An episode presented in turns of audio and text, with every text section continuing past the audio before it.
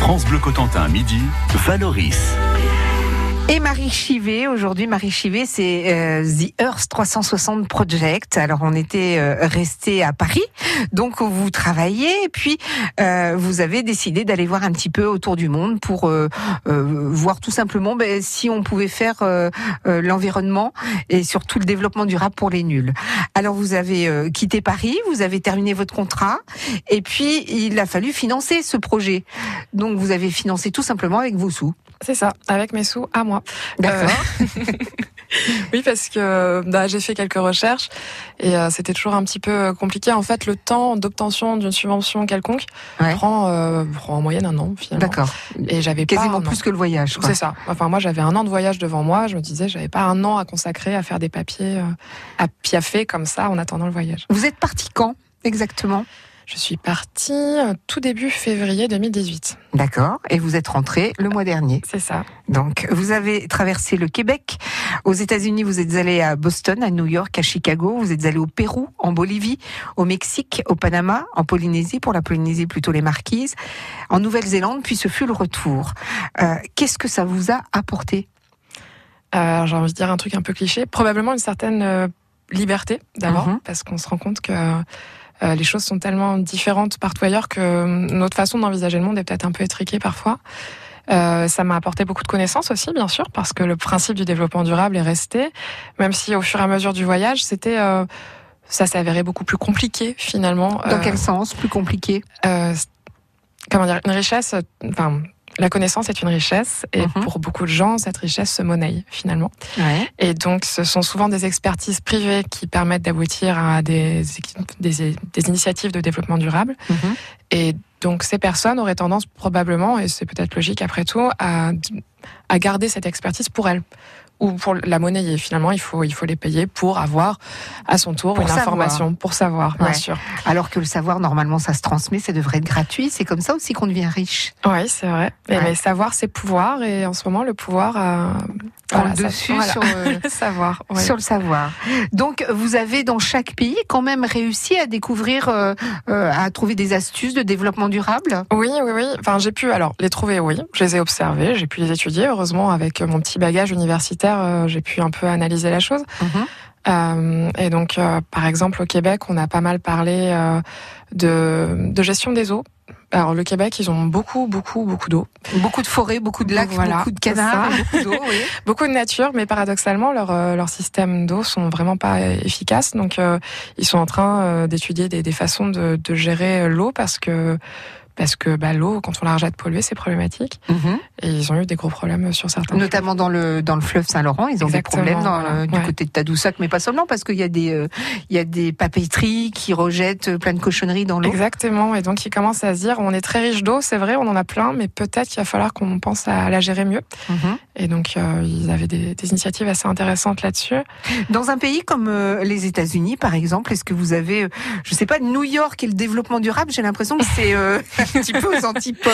Alors, euh, moi, j'ai envie de dire, New York, c'est pas les, c'est pas les États-Unis. Non, c'est New York. D'abord, c'est New York et euh, et c'est peut-être le seul endroit où j'ai trouvé quelque chose de convaincant au niveau du développement durable. Bon, après, les Ah ouais États-Unis, c'est vaste. Ouais. Enfin, mais je veux dire, pour les États-Unis, c'est seulement à New York où euh, bah, je suis allée sur la, la fameuse Green Line. Qui New York aussi, c'est une ville parfois assez polluée. Et la Green Line, c'est un cheminement. Ils ont, ils ont repris un ancien tracé de chemin de fer Mhm. euh, qu'ils ont euh, reboisé. C'est pas large, mais pourtant ça fait, euh, ça marche quand même bien. Et euh, au milieu de tout ça, ils ont remis de la de l'art. Ouais. Et donc euh, les gens sont venus se promener sur cette Green Line et c'est devenu en, finalement un axe de circulation dans New York, mais uniquement piétonnier. Et l'idée a été reprise à Paris. Ouais. Euh, c'est la petite couronne à Paris. Et je crois qu'on parle de faire la même chose à Cherbourg sur euh, l'ancien train de livraison des voitures. Je sais plus exactement. Je peux pas vous aider sur le coup là. Mais vous voyez, il y a, il y a une, une voie de chemin de fer qui traverse Cherbourg et pratiquement son centre, et il, est, il a été question, je sais Oui, pas tout si c'est à fait, de- de- du côté de, du canal euh, et, et de la grande surface qui est là, Exactement. et puis la, la voie de Ouais. chemin de fer est là. Euh, Est-ce que, par exemple, dans des pays comme euh, la Polynésie, on imagine que le développement durable, ils en font déjà depuis très longtemps, puis que c'est pas très pollué? Donc, est-ce que c'est vrai C'est pas vrai? Que de quoi Alors vous vous êtes c'est rendu compte c'est là-bas vrai et c'est pas vrai. La Polynésie, c'est euh, ça dépend. D'abord, la- on dit la Polynésie. euh, la Les Polynésie, devraient, ouais, on parce que devrait dire. la Polynésie française, ça fait la taille de l'Europe. Mhm. Ça, on s'en rend pas tout à fait compte quand on dit Polynésie. On, imagine trois îles. Non, non, ça fait la taille de l'Europe. Et euh, alors aux Marquises, ils sont dans une vie très frugale finalement. C'est très très basique. Et donc oui, on pourrait dire ils font du développement durable comme ça parce que il y a pas quasiment pas de déchets mhm. euh, parce qu'ils recyclent à peu près tout. Et en même le paradoxe, c'est qu'ils se nourrissent aussi assez mal parce qu'ils ont quand même adopté nos, nos modes de vie euh, occidentaux et donc ils boivent beaucoup de soda par exemple, très peu d'eau mais beaucoup de soda. Et, euh, et, donc il y a des associations là-bas qui sont en train de refaire découvrir euh, aux Marquisiens euh, les, les végétaux, mhm. notamment qui, qui mangeaient avant et, euh, et, leur réapprendre à les cuisiner parce que c'est plus facile, moins cher et bien meilleur pour leur santé finalement. Hmm. Dans chaque pays, vous avez quand même réussi à trouver quelque chose de ah, positif au niveau du développement durable ou pas? Parfois, j'ai beaucoup cherché. Oui, parce que le Panama, par exemple, je, ne voyais pas ça non plus comme le premier pays. Euh... non, bah, le Panama, c'était parce que j'ai embarqué sur le voilier qui m'a permis de faire la traversée du Pacifique. Donc, mhm. j'ai rejoint le voilier là-bas. Donc c'était plutôt une escale, on va dire, euh, technique, entre guillemets, finalement, qu'un objectif euh, sur le développement durable en soi. Euh, et d'ailleurs, oui, honnêtement, le Panama, bah, je cherche encore. Hein, c'est, bon, ils ont des réserves naturelles, voilà, on va dire ça. Ils ont des réserves naturelles.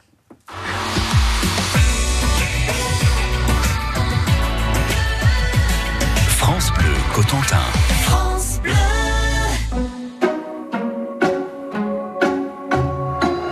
J'aurais pu traîner le long de mes rêves, j'aurais pu l'air de rien. Attendre ici que la journée s'achève, sortir le chien. Si j'en avais un, j'aurais pu m'inventer des inventaires, refaire et faire le point. Mais ce matin, j'ai bien plus cher à faire Bam da ba da bam. Ce matin j'irai dire aux gens que j'aime, au juste merci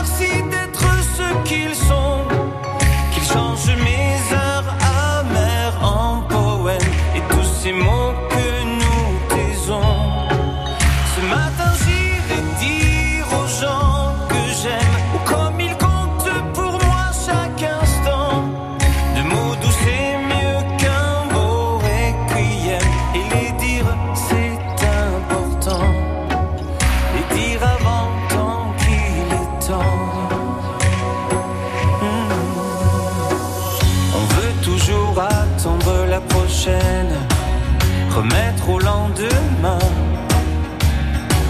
C'est bien plus simple d'émettre des haines, bien anonymes, tapis dans son coin, et coule nos vies et l'eau des fontaines, la vie de quotidien.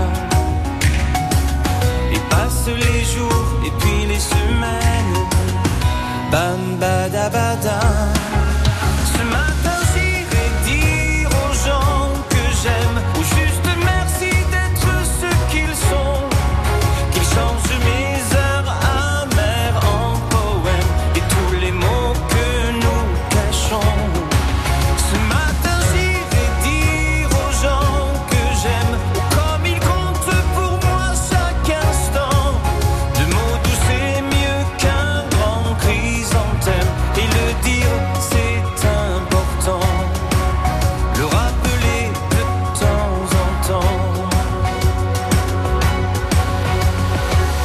J'aurais pu traîner le long de mes rêves, j'aurais pu l'air de rien. Attendre ici que la journée s'achève. Bam da ba da ba. On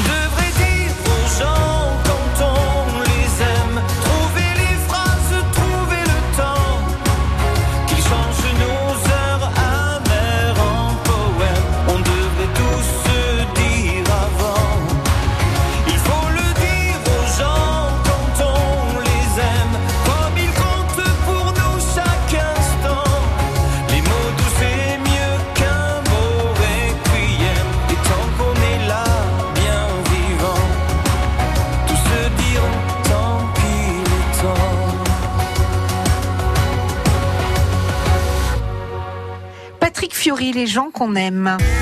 Jusqu'à 13h, Valoris sur France Bleu Cotentin. Et une globe trotteuse, il s'agit de Marie Chivet, de son projet, ça s'appelle The Earth 360 Project. Quelle idée d'avoir écrit ça en anglais. Ouais, je sais. Plus je t'entends le dire et plus je me rends compte que j'aurais dû commencer par, euh, par le, par En le fait, français finalement. Voilà, en fait, euh, plus, plus vous m'entendez le dire et plus vous pensez que je parle l'anglais, c'est ça hein? Non, c'est pas ça. C'est juste que, en, en fait, je voulais m'adresser à un public international et Ouais. finalement, le public est plutôt français. ouais. Et du coup, l'erreur, ça a été de le faire en anglais. Et je sais pas, j'aurais dû trouver un truc plus court, je pense. Le tour du monde. Le tour du monde. Je sais pas. En tout cas, une chose est sûre, entre l'ambition de base que vous aviez et le résultat à l'arrivée, euh, il y avait euh, comme un gouffre. Euh, oui, il y a un gouffre, clairement.